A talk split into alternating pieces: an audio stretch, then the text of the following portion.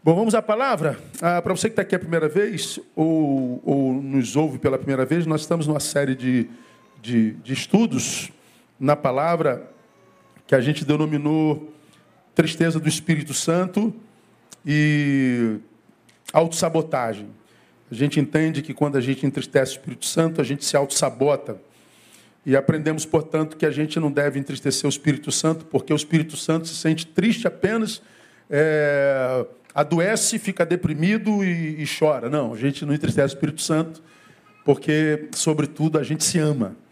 Porque a gente não quer paralisar a vida, porque a gente não quer ser interrompido nesse processo existencial dentro do qual nós estamos, que nós não queremos ser reféns do presente século, do tempo presente. E aí nós aprendemos que o que entristece o Espírito Santo está para além da, da, da nossa questão estética, moral, comportamental. Nós evangélicos valorizamos muito a moral e a falsa moralidade. A gente acha que a, a fé cristã se desenvolve no pode e no pode. Pode eh, fazer isso, pode fazer aquilo, não pode fazer isso, você usa isso, você usa aquilo. Nós estamos sempre no questão, na questão estética. A questão estética é uma preocupação perene na vida da maioria dos religiosos da fé cristã. E nós estudamos o capítulo 4 de Efésios e nós aprendemos de forma muito clara e profunda, esse é o décimo primeiro estudo, que o que entristece o Espírito Santo é mente fútil, gente que tem capacidade mental, mas não está empregada em absolutamente nada, em projeto nenhum que seja maior do que o seu próprio umbigo, a gente fútil. O que entristece o Espírito Santo é ignorância, é envelhecer sem amadurecer, é desperdiçar tempo precioso de estudo por causa de prazeres e hedonismos. Então, é, é, é, é aquela ignorância que nos acomete porque nós não nos dedicamos ao conhecimento. Então a gente amadurece, mas continua um menino. A gente amadurece, mas continua menina. A gente envelhece, mas continua um bobo inútil. Isso entristece o coração de Deus porque é desperdício de vida. O que entristece o coração de Deus é coração endurecido é quando a gente se desumaniza por causa da ausência da prática da solidariedade. E o que entristece o Espírito Santo é a insensibilidade, porque se eu sou fútil, ignorante, e meu coração endureceu, eu vou ser tomado por insensibilidade, a indiferença será minha marca. Portanto, eu me desconecto da minha geração, me desconecto do meu tempo, me desconecto da humanidade, e aí eu vou viver num gueto individual. E aí eu entristeço o coração de Deus dez estudos falando sobre isso. Está muito profundo, está tudo lá no, no Spotify, nas redes da igreja, você pode acompanhar, eu acho que você deveria. Aí na semana passada nós começamos a segunda parte desse estudo, ah, conversando com aqueles que é, compreenderam a palavra de Deus ministrada até agora, e que, a partir de então, movidos pela palavra e pelo Espírito que não quer entristecer, desejariam mostrar para ele que gostariam de viver uma vida que o alegrasse, de viver uma vida que pelo menos não entristecesse, ou seja, de viver uma vida que de fato valesse a pena ser vivida.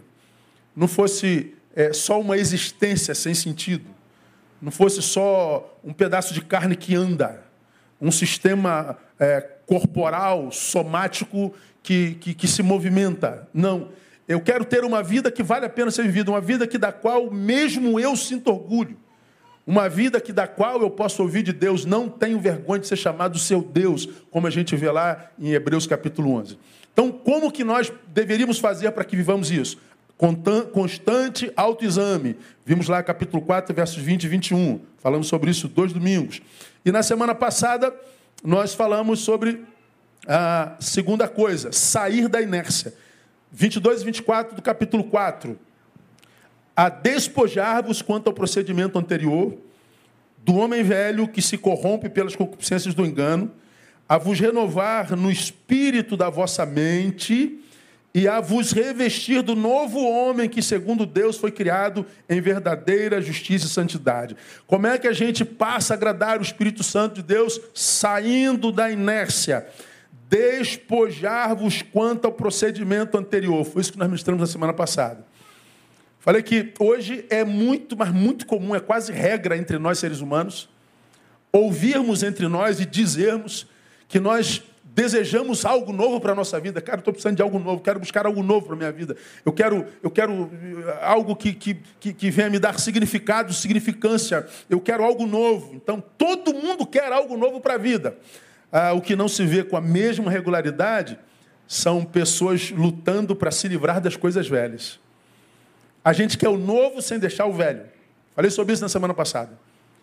A gente quer experimentar algo novo e também da parte de Deus, mas a gente não está disposto a deixar alguma coisa, ou seja, nos despojarmos de procedimentos anteriores para que a gente possa viver o, o novo. Ou seja, o novo nunca será vivido de fato de verdade se a gente não amadurecer para deixar o velho.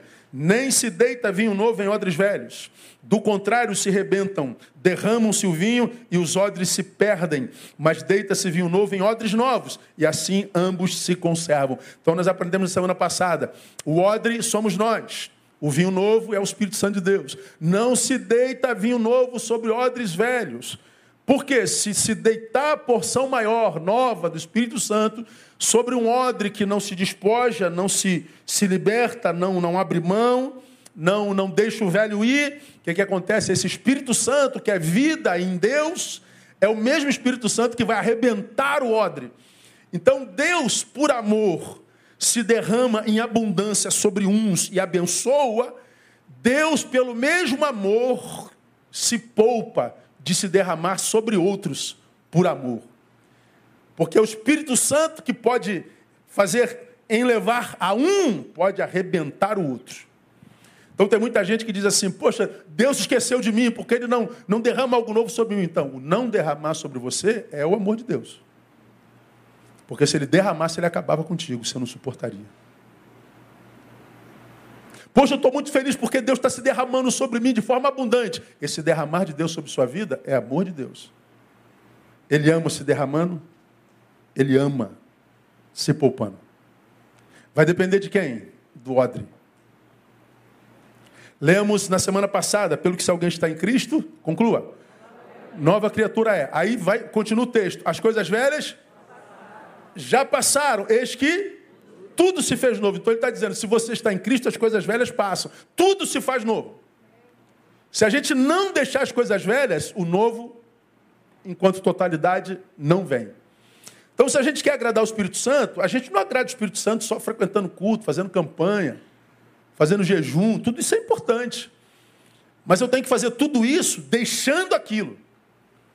Não adianta eu começar algo novo, mas se eu não abandono práticas passadas, se eu não não, não me despojo de algumas coisas. Então Jesus sabe que mudanças estão constantemente no nosso discurso, mas sabe também como nós somos resistentes à mudança. Mudar é muito difícil. Eu expliquei na semana passada, mudar é deixar o que se foi no instante anterior.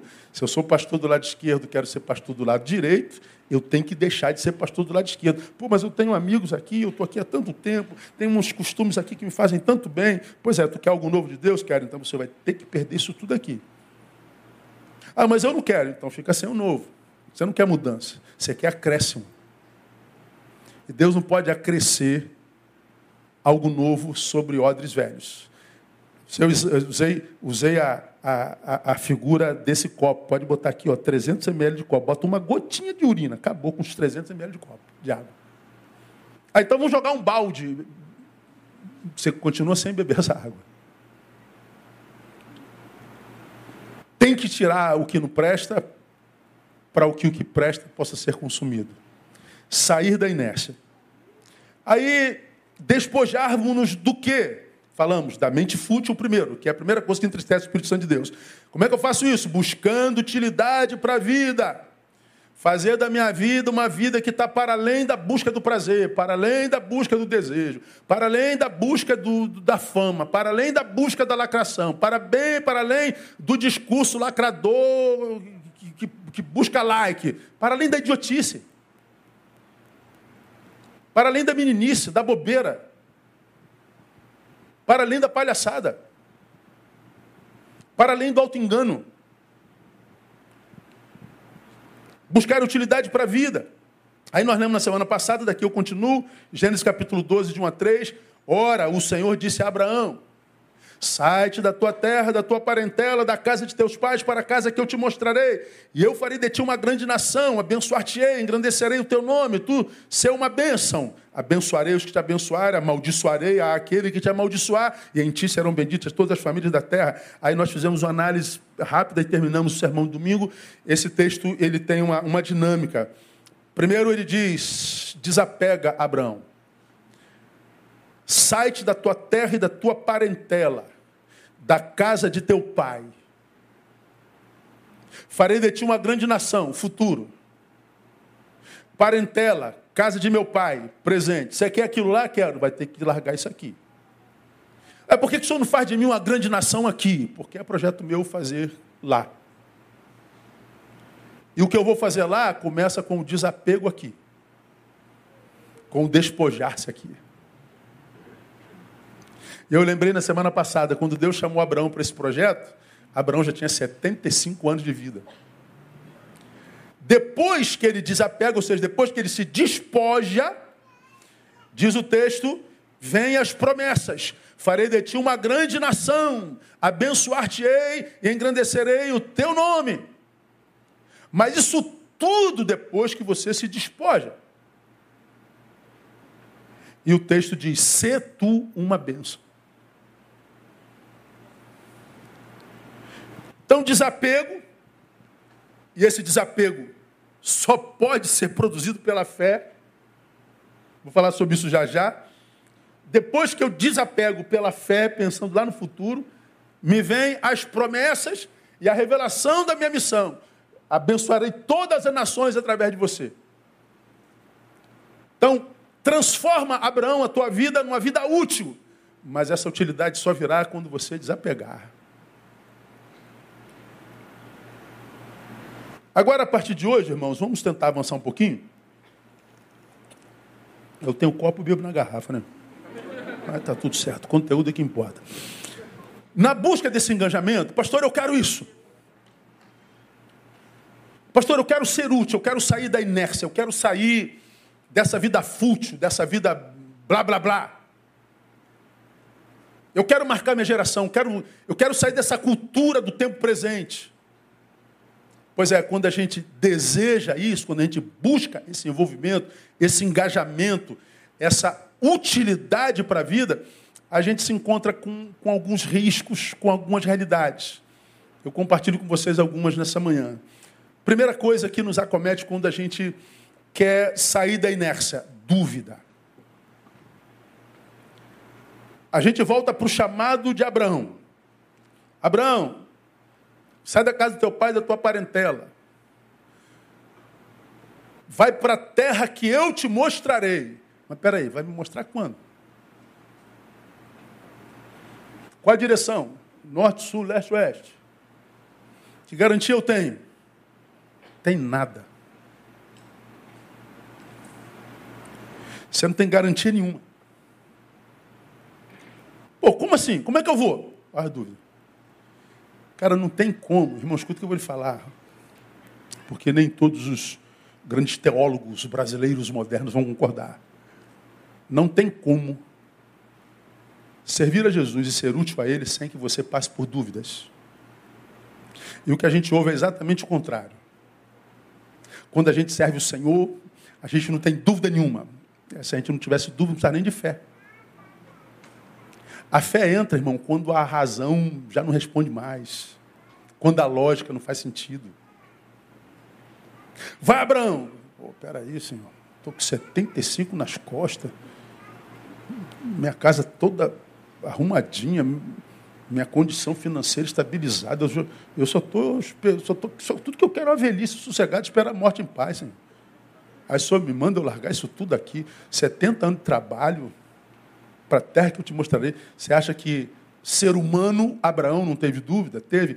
É que não dá para a gente registrar na Bíblia os mínimos detalhes. Então, Abraão é, é, arregalou seus olhos e disse: Que isso, Senhor? Não, não dá. Ele, o cara vai contando a história, mas não vai botando os detalhezinhos. Mas é óbvio. É que a gente esquece que os personagens bíblicos são humanos, inclusive Deus quando foi bíblico, foi humano. E porque humano, mesmo sendo Deus, no Getsemane diz, Deus, se for possível, afaste de mim esse cálice. Medo, pavor, insegurança. Tudo isso dá em gente, mesmo que gente seja Deus. Jesus chegou na, na, no, na sinagoga, feira, chutou o pau da barraca. Literalmente, botou todo mundo ira. Sentimentos humanos são humanos em qualquer ser humano, mesmo que esse ser humano seja Deus. Então não há como Abraão lá na frente, depois que recebe a promessa da, da, do nascimento de Isaac, e Deus diz: mata teu filho. A gente fala assim, na boa, na boa nada. Eu vou matar meu filho porque o mesmo Deus que me chamou lá atrás e tem cumprido todas as promessas, eu acredito, na minha concepção, que eu posso matar o meu filho, ele pode ressuscitar e me dar de volta. Eu duvido que Abraão tinha, ah, eu vou matar o meu filho, mas ele não vai permitir, vai aparecer um cabritinho berrando lá no alto da montanha. Papai, cadê o, a ovelha para o sacrifício? Jeová girei, meu filho, Deus proverá. Imagina o coração desse pai. Ainda mais que Deus, ele age de uma forma quase que é, tirânica. Abraão, pega teu filho, teu único filho. Olha, olha o dilema. Aquele é quem tu ama. Pô, Deus, pô, pelo amor de Deus, manda, manda matar e pronto. Agora não, o teu filho, o teu único filho, o filho a quem tu ama. Pô, só faltava a música do, do, do Hitchcock, mano. Caraca, isso é tortura. E oferece sacrifício. Então Deus relembra o que, que aquele moleque é para ele. E não precisava lembrar, ele já sabia. Ele sobe o monte, deixa o empregado dele embaixo só fica aqui, porque eu vou subir com o teu, com o meu filho. E quando nós tivermos de adorar, acabar de adorar, nós voltaremos. Ele usa no plural, nós voltaremos. Ele está subindo para sacrificar o filho e ele diz, nós voltaremos. Como que nós voltaremos se você vai matar teu filho em sacrifício? Porque ele acreditava que o Deus que manda matar tem poder para mandar ressuscitar. Mas porque ele é gente, ele sente. Então vai para a terra que eu te mostrarei. Eu vou, mas, pô, Senhor. E ele foi. Dúvida. Muitas vezes, irmãos, escuta o que eu vou lhe falar. Na maioria das vezes, o nosso chamado não só não é lógico, como é também antilógico. Porque gente vai dizer, não, isso não, é, isso não é muito lógico não, né, cara? Mas tudo bem, passa. Não, não, não. Às vezes o chamado de Deus, ele não só não é lógico, como ele é completamente antilógico. Aí você fala assim, pô, cara, mas por que, que tem que ser assim? É, é, é não tem jeito. É porque o chamado, se for a semelhança de Abraão, não no, no conteúdo, mas no, no enredo, é, é, é um chamado para deixar o certo pelo duvidoso. Pô, senhor está dizendo para eu me espojar disso, para eu largar disso, para fazer a tua obra? É. Mas pense bem, meu Deus. É, se pensar bem, não larga não. Porque não tem lógica. Não tem lógica. Aliás, irmãos, se a gente for ler a Bíblia sem fé, se a gente for ler a Bíblia com intelecto humano, a gente está lascado. Por isso que vem a palavra e diz lá na oração: Graças te dou, ó Pai, porque tu ocultaste essas coisas aos sábios e entendidos e as revelaste aos pequeninos. Mais adiante diz que o homem, pela sua própria sabedoria, não conseguiu conhecer a sabedoria de Deus. Então, pelo intelecto, a gente vai ficar na lógica, a gente vai ficar no estritamente racional, no estritamente humano. E o chamado de Deus não é estritamente humano. Passa pelo humano, mas passa pelo transcendental. Então, não tem como a gente começar uma carreira de utilidade no reino, e não confunda reino com igreja local, por favor porque não há cargo para todo mundo numa igreja local, mas o reino de Deus pode ser manifestado em toda a terra. Toda a terra está cheia da glória de Deus. Então você pode servir o reino de Deus no seu escritório, na sua fábrica, na sua rua. Você pode servir o reino de Deus jogando futebol. Você pode servir o reino de Deus sem ninguém te conhecer na tua igreja. O problema é que muita gente frustrada dizendo eu quero servir ao reino e pensa num cargo na igreja. E não é a mesma coisa. Na igreja não cabe todo mundo. Então, é, é, é para a gente servir a Deus e, e sair dessa futilidade que a, a, quase todos nos incomoda, que é o tempo presente, a gente tem que sair da inércia e na inércia a gente tem muitas dúvidas. Porque o chamado, sobretudo de Abraão, é a troca do mensurável pelo imensurável, do concreto pelo abstrato. É o caminho de fé. E fé, muitas vezes, é confundida com insanidade, falta de bom senso. Você sente um chamado de Deus e Deus faz, faz isso. Aí você diz para quem te ama, pô, cara, Deus está me pedindo para fazer isso. Tu vai fazer isso, tu é maluco, tu vai largar, tu vai largar, tu vai largar, tu vai largar. Estou largando. Todos vão te chamar de insanos. Porque nem sempre o produto da fé é justificável. É. Deixa eu ver se eu posso clarificar. A Bíblia diz que sem fé é o quê? Concluam para mim. Impossível. Impossível. Não tem como agradar a Deus. Então, se é impossível agradar a Deus, se eu compartilho água com quem está sedento, isso é um fruto que agradaria a Deus? Sim. Não, mas você não está sedento, não, está tranquilo. Aí, agrada a Deus, agrada.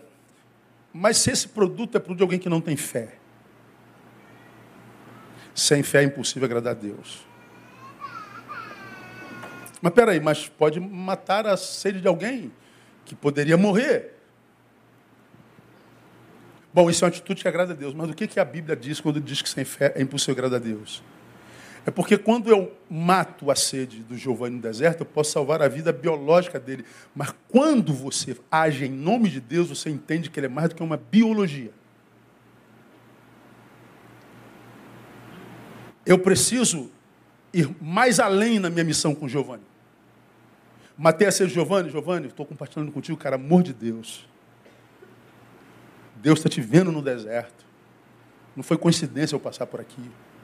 Não foi coincidência, cara. Deus te ama. Eu imagino que você nesse deserto pode estar se sentindo abandonado pelo Pai, sem, sem direito à graça, sem direito à vida e tal. Não, vim te dizer que Deus te ama. Não é só um copo d'água. Um homem que faz o bem, mas sem fé, faz a obra pela metade. Fazer a obra pela metade é importante, mas não é plena. Então, a Bíblia nos ensina que quando nós estamos em missão no mundo, missão de Deus, a nossa obra vai para além do humano. E para agir para além do humano tem que ter fé. O homem que não tem fé, ele não vive transcendência. Ele acredita que se você matou a sede, matou tudo, porque a vida se resume a esse pedaço de carne que nós somos. Então ele faz uma caridade, só que essa caridade, não sendo uma caridade de fé, abençoa ao carente, mas nunca será plena, nunca chegará ao âmago da necessidade do ser humano. Então, quando nós que somos discípulos de Jesus, lembra que nós Falamos sobre, primeiro sobre autoanálise, né? Se é que provastes que Jesus é o Senhor. Autoanálise. Se é que. Aí cada um de, de, de nós sabe de si mesmo. Então, se nós provamos e queremos ser útil ao reino, para além do humano, do material, do mensurável, nós temos que ter fé para que a gente possa viver transcendência. É caminho de fé. E o caminho de fé muitas vezes parece insanidade mesmo. Aí, quando pensar sobre isso, me veio à mente Mateus capítulo 10. Esse é um texto emblemático, assim, sinistro demais. Onde, a partir do verso 34, nós vemos Jesus falando sobre a responsabilidade de se tornar seu discípulo. E ele diz assim: olha que coisa sinistra. Já preguei, sobre isso aqui. Não penseis que vim trazer paz à terra. Não vim trazer paz, Vim trazer o quê? Espada. Eu não vim trazer paz à terra. Eu vim te capacitar a travar as lutas inevitáveis na terra. Vim te dar espada. Eu e você sabemos que a espada, claro que estão lá no período romano, faz parte da armadura romana, que tem escudo, tem elmo, tem, tem, tem couraça, tem tudo. Mas a espada, na estrutura da farda, da couraça do soldado romano, é a única peça que serve para ataque e para defesa. Jesus, quando diz: Eu não vim trazer paz à terra, eu vim te capacitar para a luta, que é inevitável. Então, quando a gente tem a consciência de discípulo e a gente passa pela adversidade, diferente dos que envelhecem, mas não amadurecem, Deus, onde é que tu estás? Por que, que eu estou passando por isso? Por que, que tu não me amas? Oh, meu Deus, tem misericórdia de mim, o que, que eu fiz? Não fez nada, filho, você só está vivo. Morre e acaba o problema. Se morrer em Cristo, lógico. Nós temos problemas porque nós estamos vivos. Mas no Evangelho a gente está capacitado para esse problema. Eu não vim trazer paz. Preguei sobre isso, citei outro texto. Paz na terra aos homens o quê? De boa vontade. Paz na terra aos homens. Não é paz para a terra. É para os homens. E também não são todos, os de boa vontade. Então, eu tenho paz numa terra que não a tem. Eu tenho paz numa cultura beligerante. Eu tenho paz numa cultura mortal, individual, egoísta. E que Jesus está dizendo não vai mudar. Eu não vim trazer paz para a terra. Eu vim capacitar os meus para trafegarem nesse mundo beligerante em vitória. Aí ele, ele personaliza, versículo 35. Porque eu vim pôr em disseção o homem contra seu pai Aí já levanta um, vai embora. Não quero mais ser discípulo, não. A filha contra sua mãe, levanta mais dois, vai embora. A nora contra sua sogra. Não, isso aí já é normal, então ninguém levanta. Aí no 36 diz assim: E assim, olha lá, os inimigos do homem serão os da sua própria casa. E ele continua agravando a coisa. Quem ama o pai ou a mãe mais do que a mim, não é digno de mim. Aí levanta todo mundo e vai embora, irmão. E quem ama o filho ou a filha mais do que a mim, não é digno de mim. A gente mata quem está falando.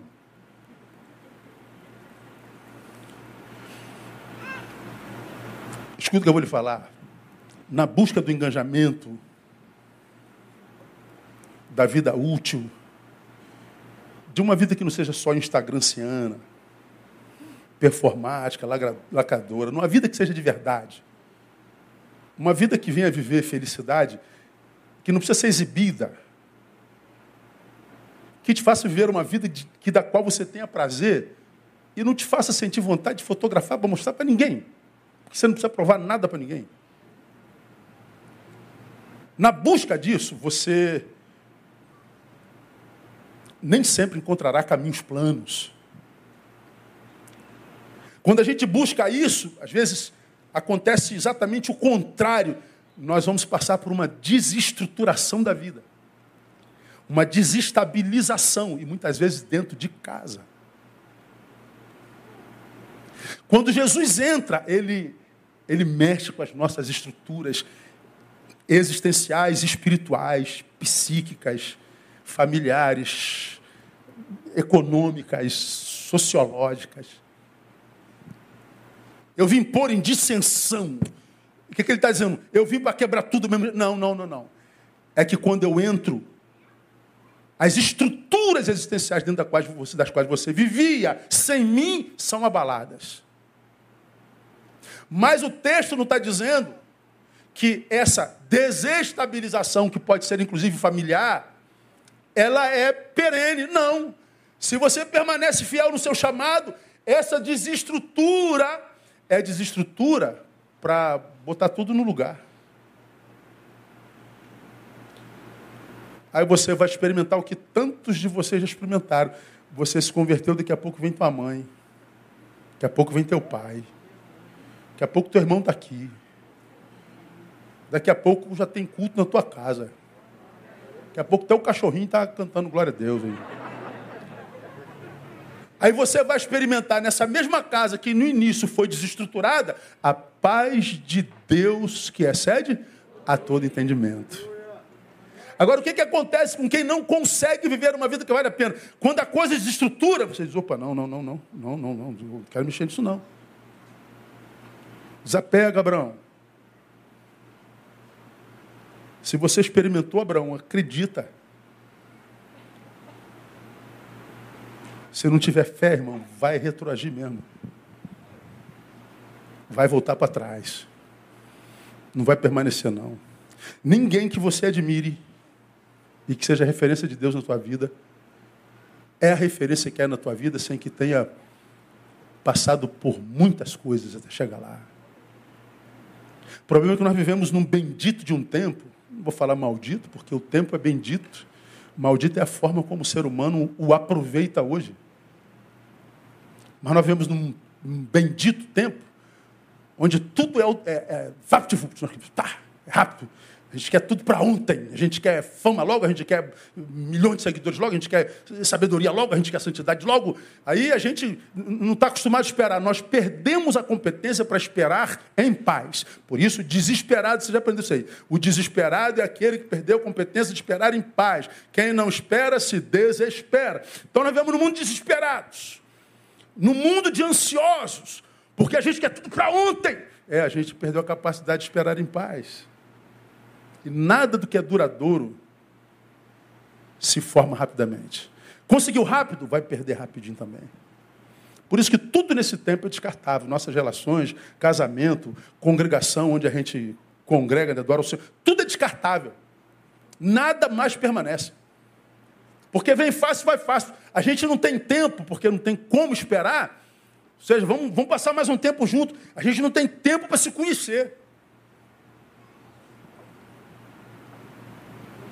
E a gente vai se desestruturando todo. Então, quando a gente tenta e deseja transformar a nossa vida numa vida útil, a gente vai passar por desequilíbrios. Desequilíbrios. A gente vai ter a sensação de que a gente se converteu, parece que o que aconteceu foi que o diabo se levantou contra a gente. Começa a dar tudo errado. Meu Deus, eu me converti, mas só me lasquei, meu camarada. Me converti na segunda-feira, eu fui demitido. Que isso, está maluco? Me disseram que essa vida era uma vida de bênção, uma vida de paz. Me, me converti. Eu ia para a balada, chegar às seis horas da manhã, meu marido reclamava. Vou para a igreja, ele reclama. Eu voltava da balada, cheio de marca de batom, minha mulher não reclamava. Agora eu vou para a igreja, chego com um cheiro de óleo ungido, ela reclama. Meu casamento está acabando. Por quê? Porque você está vindo para a igreja. Por que, que a igreja incomoda mais do que teu filho vivia na balada fumando maconha e roubando? Teu filho veio para a igreja, pronto, acabou a paz do moleque. Acontece assim ou não acontece? Cada um de vocês sabe pelo que passou depois que aceitou Jesus, amém ou não, igreja? É a, a luta que cada um de nós trava para permanecer. Então, a, a dúvida, ela é uma realidade. Ter dúvida não é ignorância, gente. Eu falei isso aqui algumas vezes, me lembro, a menina mandou um textão. Eu falei assim, pensa no cara chato, o tempo que estava em sala de aula.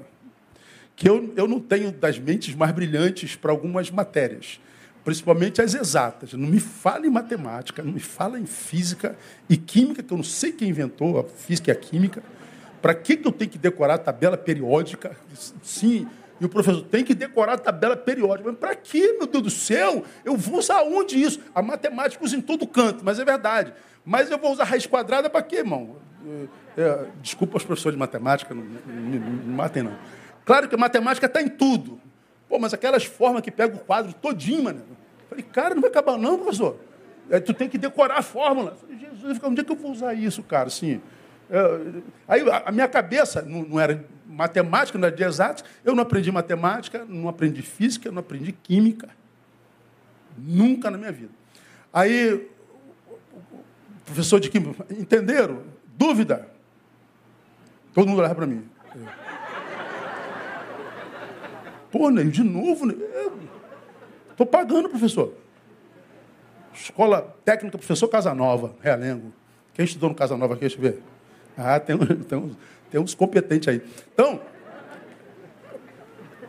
matemática, entendeu? Equação de segundo Eu nunca aprendi equação de segundo Irmão, eu não, não sabia nem a, a, a, Como é que era? Um, dois mais dois? Tabuada. Eu não aprendi tabuada.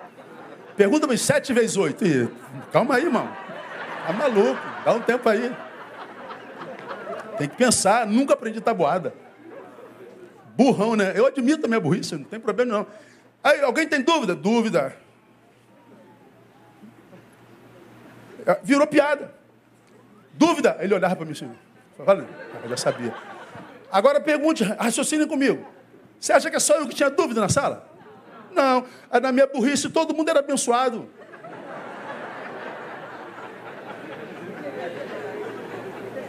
Agora, meu problema não era dúvida. Meu problema poderia ser a preocupação com a minha imagem se eu revelasse minha dúvida com medo do que os outros poderiam pensar, eu permaneço na dúvida. Isso é um problema. A dúvida não. Porque dúvidas existem para serem sanadas. E só podem ser sanadas por pessoas inteligentes. E quem são as pessoas inteligentes? Aquelas que não se preocupam com o que os outros pensarão dele. Sobretudo aqueles que te julgam sendo iguais.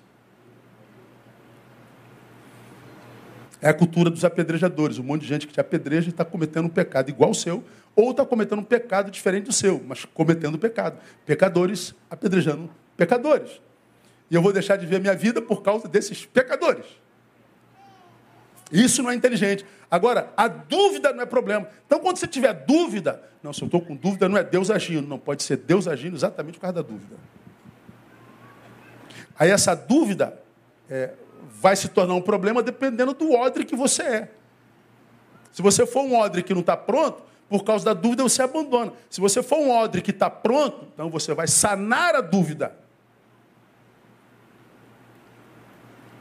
Então, no caminho do, da vida útil, a dúvida é uma realidade. Segunda coisa que acontece na vida útil, que é para quem busca a vida útil: desequilíbrios desequilíbrios. Abraão, sai da tua terra, da tua parentela, para. Pô, mas meu equilíbrio está todo aqui, Senhor.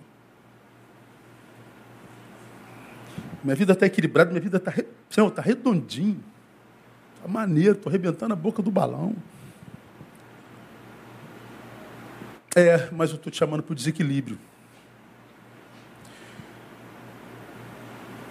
Lembra, na semana passada eu fiz um spoiler. É spoiler mesmo, spoiler? Aí, o chamar de Deus às vezes é desequilíbrio. Aí eu fiz a análise do, do, do pai. Teu filho está aprendendo a andar de bicicleta. Ei, bicicleta, duas rodinhas. Vai, tira onda, filho. Aí tu tira uma rodinha. Aí ele só anda para um lado. Porque a rodinha está cá, ele fica cá. Não, tem que equilibrar, filho. Não, vou ficar aqui, tá. Aí tu tirou outra rodinha, tu tem que se equilibrar. Aí tu segura no banquinho de trás. Vai, filho, papai está segurando, papai está segurando. Está segurando, papai? Tô. Aí, vai. Aí tu larga a mão. Aí está segurando, papai? Tu segura de novo. Viu? Arrebentou, tá vendo aí?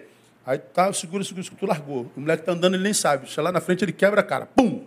Ralou o joelho, ralou o braço e quebrou o queixo. Papai me abandonou, papai me largou. Largou porque ama porque acredita na sua competência. Você vai conseguir, filho. Ah, mas eu me machuquei. É, a gente se machuca mesmo, filho. A gente se desequilibra antes de correr. A gente cai antes de aprender a ficar em pé. Foi abandono, pai? Foi abandono mesmo, filho.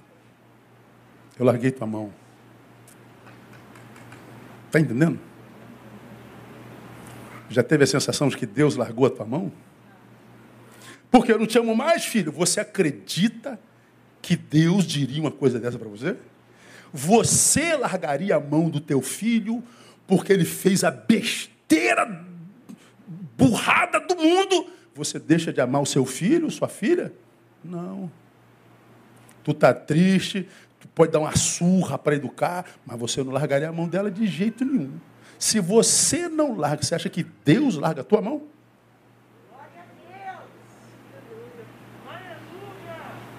Então, se você caiu é porque Deus abandonou? Não, Deus está por perto. O Senhor me abandonou. Deus meu, Deus meu, por que me desamparastes? Porque você pode, Jesus. Esse grito é do homem em você. Mas quando você se fez homem, você já sabia que veio. Deus reconhece. Até o Deus Filho se sentindo abandonado, porque o Deus Filho que se sente abandonado era totalmente homem. E Deus não castigou Jesus porque ele disse: Me abandonastes. O abandono de Deus não é castigo, é fé. Às vezes a nossa fé em Deus é abalada, mas a fé que Deus leva em nós, não. Deus leva a maior fé em você.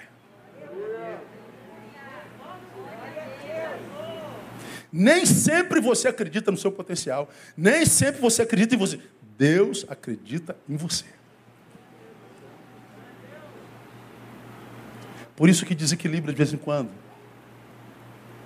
Porque se Deus não largar a mão do banquinho, é verdade, o filho nunca vai cair, mas nunca será a vitória dele.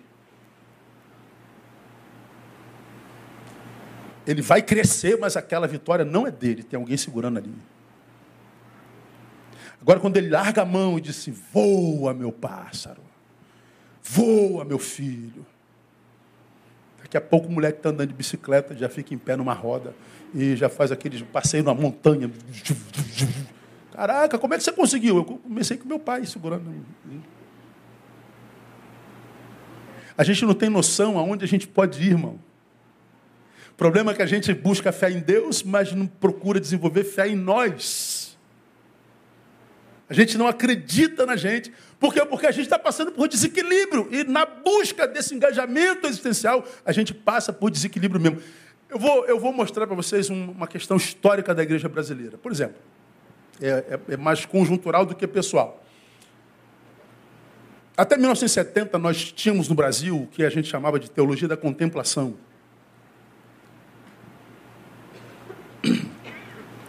Uma teologia que visava só a salvação da alma. Vamos evangelizar, evangelizar, evangelizar. Tá Quem aceita Jesus? Aceitou Jesus, levantou a mão, está salvo, acabou. Tá bom. Hum, mas e aí? Não, está salvo, acabou. O objetivo era livrar o sujeito do inferno. Então, aquela fé contemplativa, tinha a adoração como a missão principal da igreja. Vamos cantar, cantar, cantar, cantar, cantar, cantar, cantar, cantar. E a adoração é, é, é principal.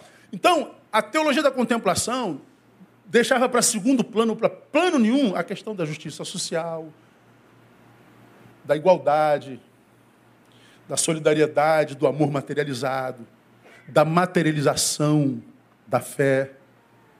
Era uma teologia que riscava da Bíblia o livro de Tiago. Não passava por obras. A missiologia se resumia a evangelização. Vamos falar de Jesus. Na década de 70, mais precisamente 71, aparece no Brasil o que veio pela Igreja Católica, a teologia da libertação, depois do Concílio Vaticano II, que aconteceu na década de 60. E a teologia da libertação, ela nasce pela visão de um padre peruano, Gustavo Gutierrez, que diz a a fé é mais do que um hino. A fé é mais do que arrancar uma alma do inferno. Ele escreve um livro chamado Teologia da Libertação. E aí tem o início ao que foi Teologia da Libertação durante 30 anos no Brasil, que influenciou demais a, a Igreja Católica tal.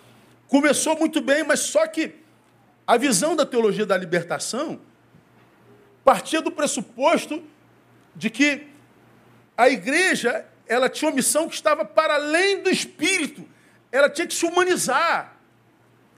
Ela tinha que, que, que, que, que se encarnar. Isso é incontestável.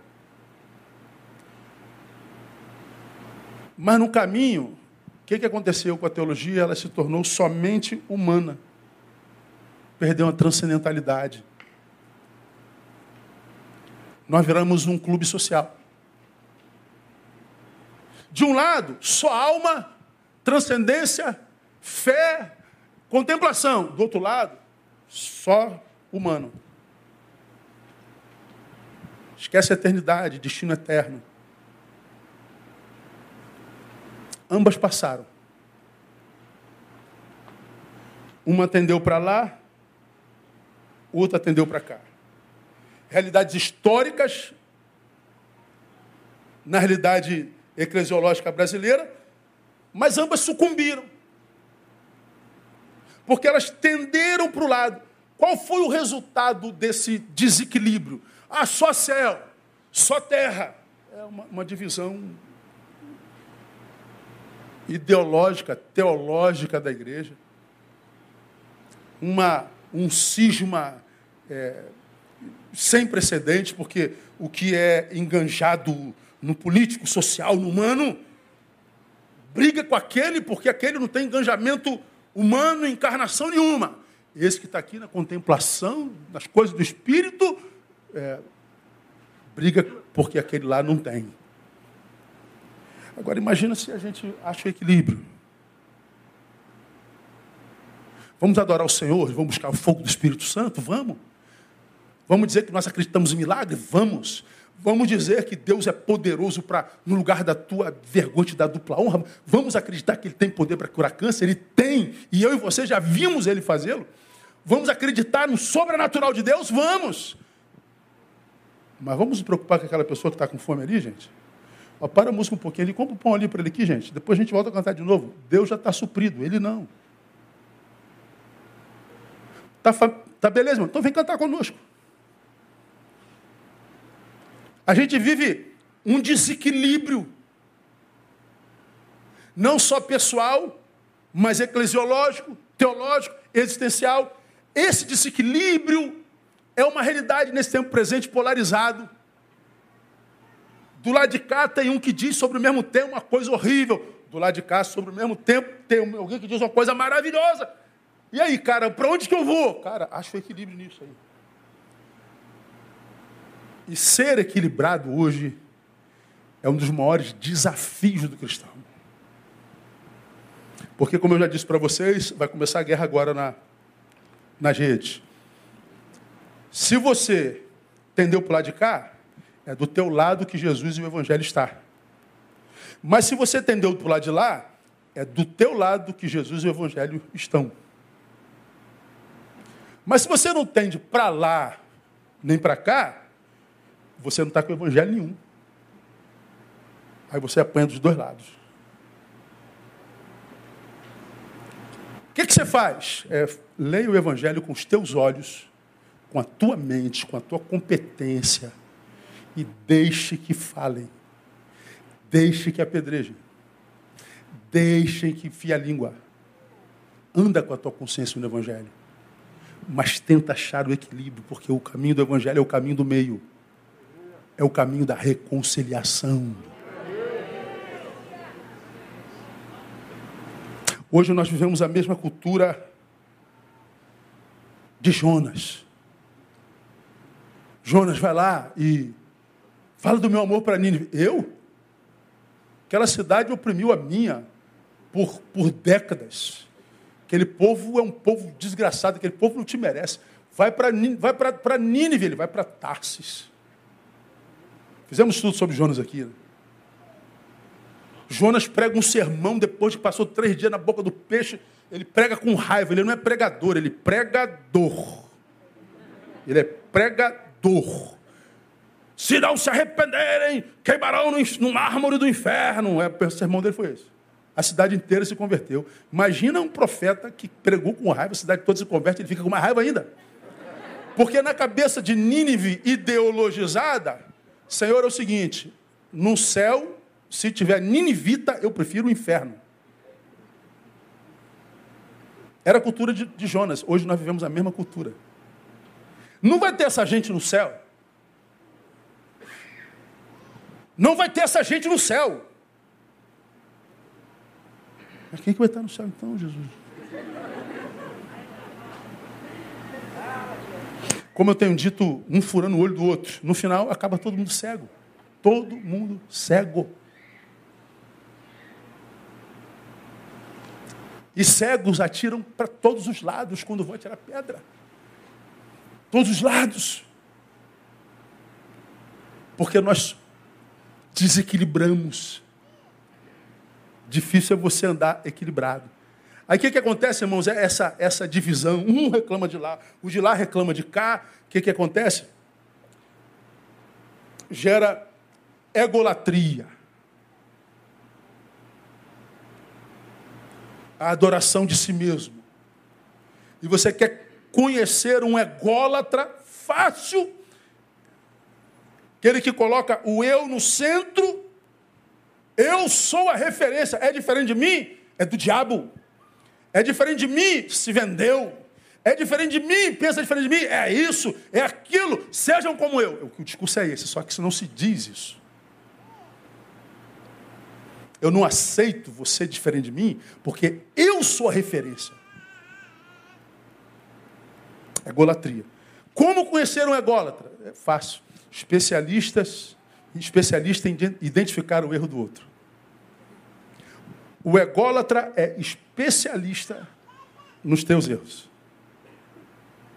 Mas não sabe nada do erro dele mesmo. Então a gente passa por desequilíbrios. A gente passa por dúvidas. E nesse caminho do engajamento, da utilidade de uma vida que marque a sua geração, você tem que buscar equilíbrio. É como quem anda numa roda bamba, numa corda bamba. Então, tu é puxado para lá, você é puxado para cá. Como é o nome daquela linhazinha que a gente anda em cima? É, hein? Slackline. Slackline. Um sobe e cai, o outro dá cambalhota, pula, senta, fica em pé. Como que pode um cara fazer aquilo lá? É, repetir, repetir, repetir, repetir, repetir, repetir, repetir, repetir, repetir, repetir, repetir, cair mil vezes, levantar mil vezes, cair duas mil vezes, levantar duas mil vezes. Todo especialista é aquele que repetiu um milhão de vezes. Todo especialista é aquele que caiu dois milhões de vezes.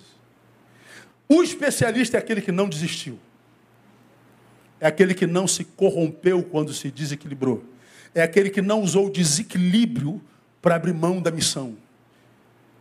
Foi aquele que não usou o desequilíbrio como justificativa por não ter cumprido a missão. Não tem uma missão para cumprir. Caiu uma vez, duas vezes. Não, a missão está lá. Agora ele já está correndo em cima da linha.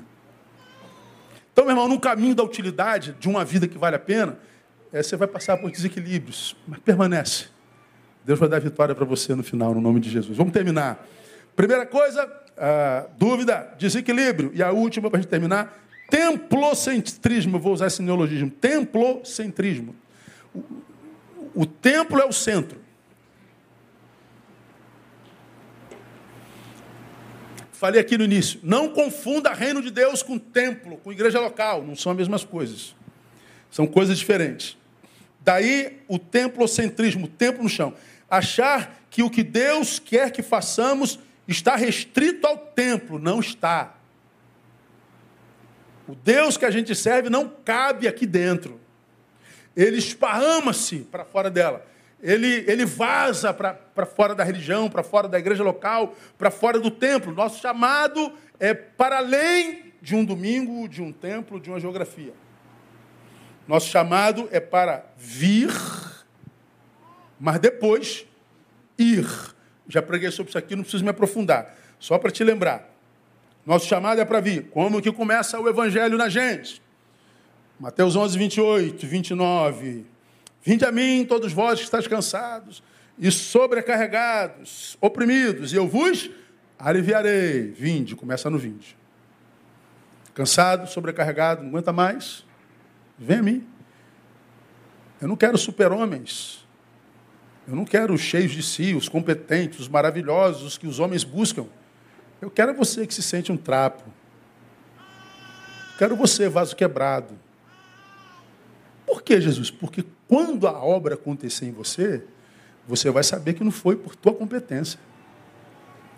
Porque você já não se aguentava.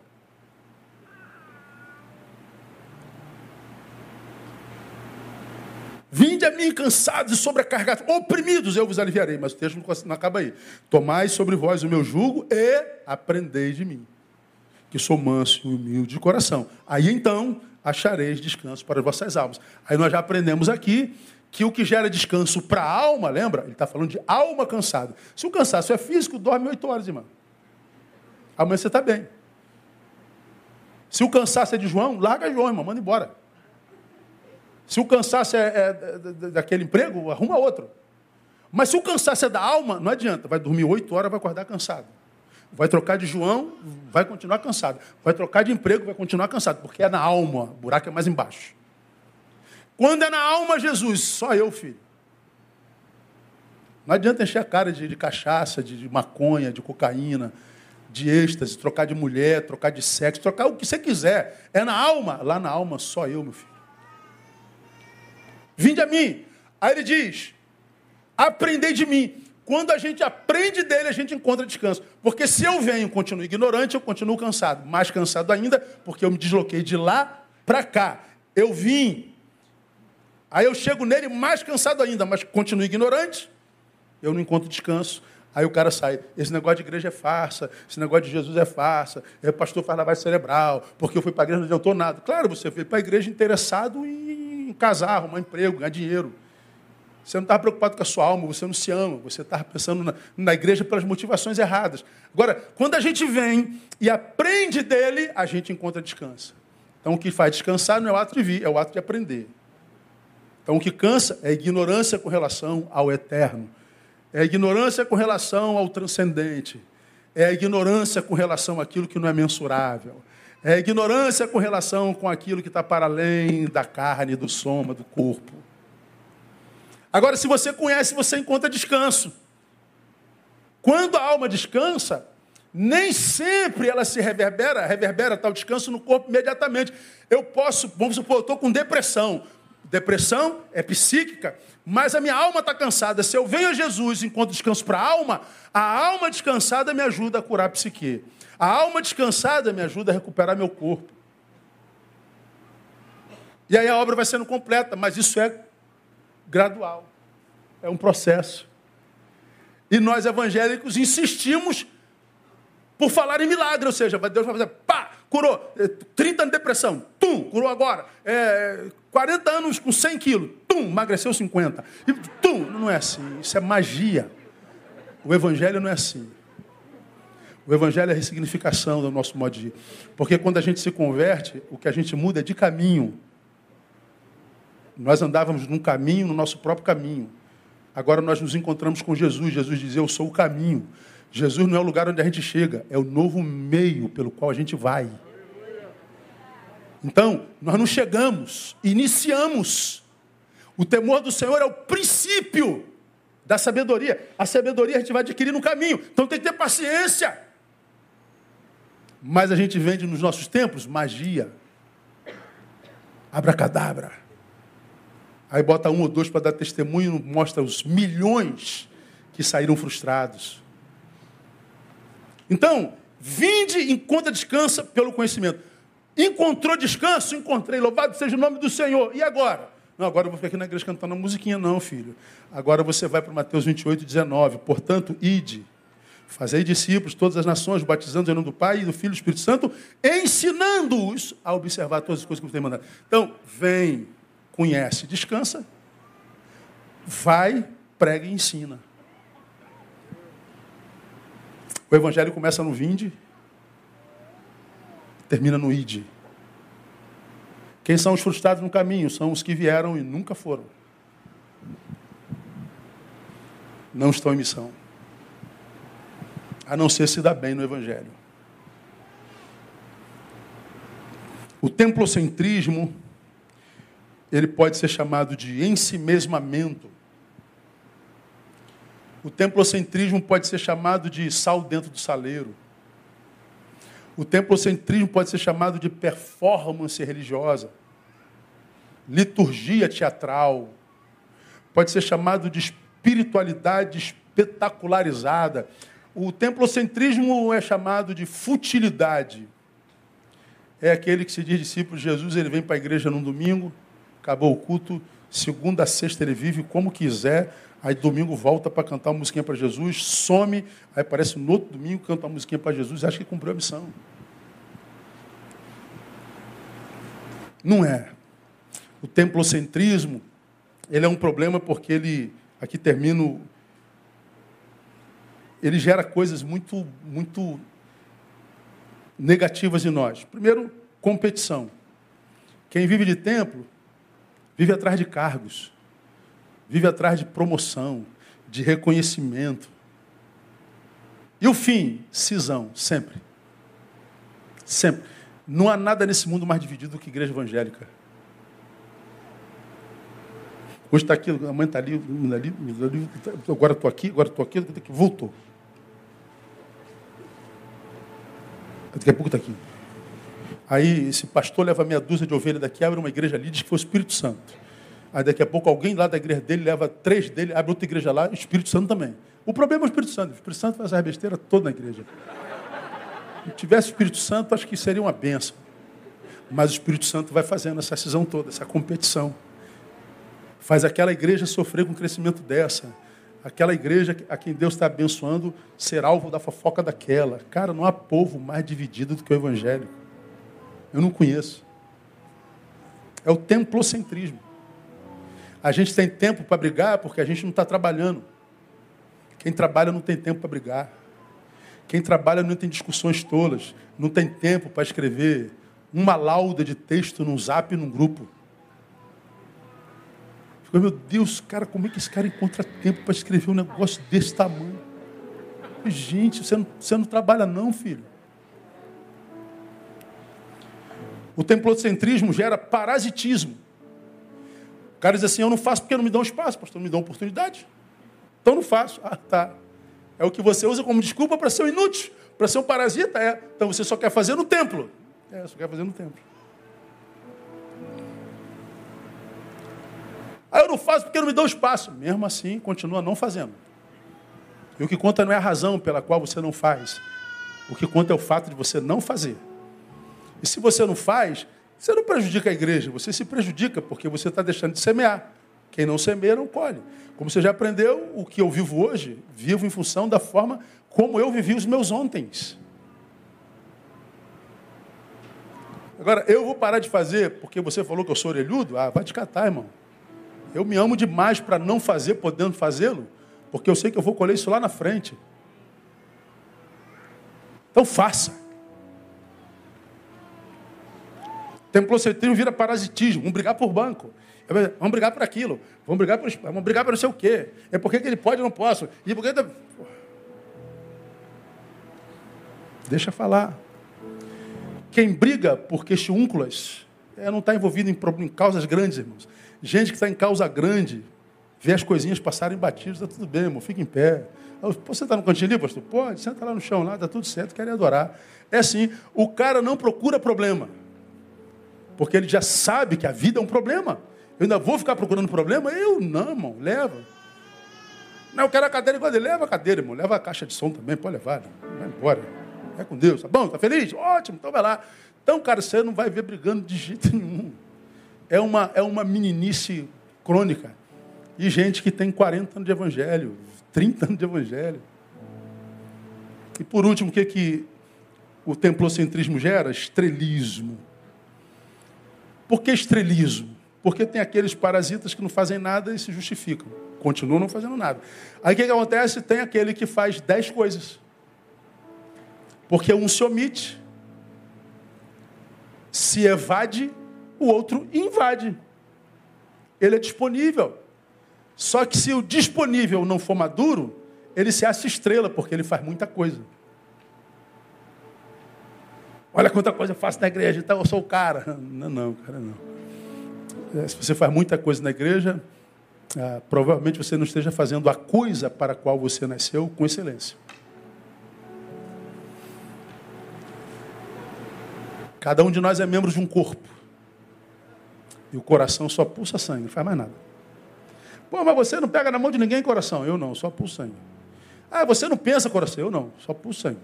Ah, você não, não, não ajuda a levar o corpo para... Não, não, só pulsa sangue.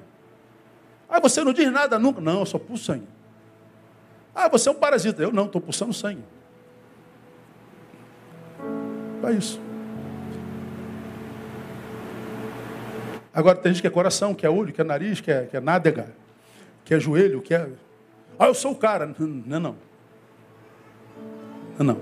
Provavelmente você esteja roubando tempo da sua esposa, do seu marido. De repente você é ignorante porque você não tem tempo para estudar, está fazendo muita coisa. Se a gente acha o nosso lugar no corpo, a gente só precisa fazer aquilo que a gente é no corpo. É um dedo, seja dedo com excelência só. Esquece o joelho. É joelho, seja o joelho. Esquece o cotovelo. É rim, esquece o baço, irmão. E seja um rim para a glória de Deus. Se a gente é só uma coisa, não há estrelismos. A gente continua simples. Então, despojando-vos para que a gente possa se tornar alguém de quem a gente sinta muito orgulho. E a gente não sente orgulho da gente a proporção da nossa perfeição. Porque se você tentar achar orgulho por si, por causa da tua perfeição, você está lascado. Porque vira e mexe a gente vai dar uma vacilada. Vira e mexe a gente pisa. Mas e daí se você se levanta e continua? Então, orgulhe-se da sua resiliência. Orgulhe-se da sua resistência. Orgulhe-se da sua capacidade de permanência. Orgulhe-se da sua longevidade, da sua perfeição jamais. Você vai se auto-sabotar. Então, que Deus nos abençoe. A gente vai ficar por aqui. Na próxima semana, a gente volta no mesmo tema, não na, na, na, na, na questão da, do engajamento. Nós aprendemos autoexame, vencer a inércia, que é para nos despojarmos do que é necessário para que a mente deixe de ser fútil. Na próxima semana, para quem quer vida nova, a gente vai falar sobre como vencer a ignorância, que é outra coisa que entristece o Espírito de Deus. E é muito tremendo. Cara, a Bíblia é a coisa mais linda do universo. Você precisa ler a Bíblia, irmão. Que a Bíblia é um negócio maravilhoso. Quando a gente lê com tempo, sem correria, sem desespero. Gasta aquele tempozinho que você tem, sobrou um tempinho, na Bíblia lá. Mas o que ele quis dizer com isso? Aí você vai pegando um versículo, o negócio vai. Aí a gente vai explicando aqui, não fica gostoso ouvir um negócio desse? Fala a verdade. Mesmo que a gente esteja levando no lombo, né? Você está levando no lombo, mas você fala: caramba, cara, que coisa tremenda. Pô, tu está apanhando pra caramba, irmão. Tá gostando? Estou gostando, irmão. Estou gostando. A surra, quando é do amor de Deus, é maravilhosa. Porque essa surra vai nos trazer para o caminho, vai nos livrar da nossa pior versão. É, é a palmada de papai, papai ama. Então deixa papai bater se for o caso, porque é amor. Aplauda ele, vamos ficar em pé, vamos orar, vamos embora.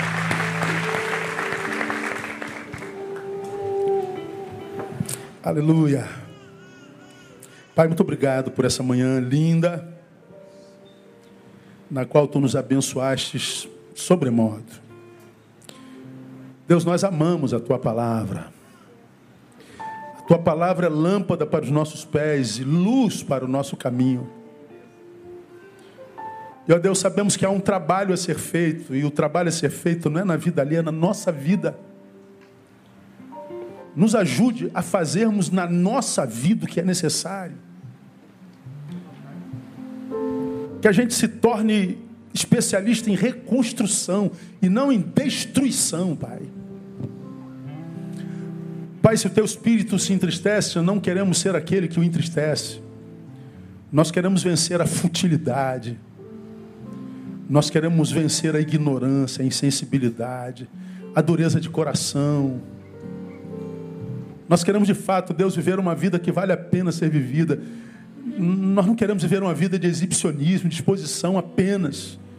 Sim, Pai, nós queremos compartilhar alegria, se for o caso, vitórias, mas nós não queremos que a nossa vida se resuma a fotografias. Nós queremos uma vida real, Deus. Nós queremos voltar para uma realidade que, que da qual a gente nem queira sair, de tão abençoada que é. Nós queremos uma vida de verdade, Deus. E nós aprendemos que uma vida de verdade não é uma vida perfeita. Não, é vida de imperfeições, de desequilíbrios, de dúvidas, de quedas, mas de superação e de vitória. Capacita teus filhos, aqueles com os quais tu tem falado nessa manhã e cujo coração aquece essa palavra no espírito, eu te peço, abençoe nessa manhã e que ele possa crescer a cada dia mais na graça e no conhecimento de Jesus, nosso Senhor. Dá-nos um dia abençoado na tua presença, uma tarde abençoada, um restante domingo abençoada e que a semana dos teus filhos seja a melhor semana do ano, no nome de Jesus pedimos e oramos no nome do Cristo. Amém e amém. Deus abençoe você. Aplauda o Senhor. Vamos com Deus. Vamos sair cantando.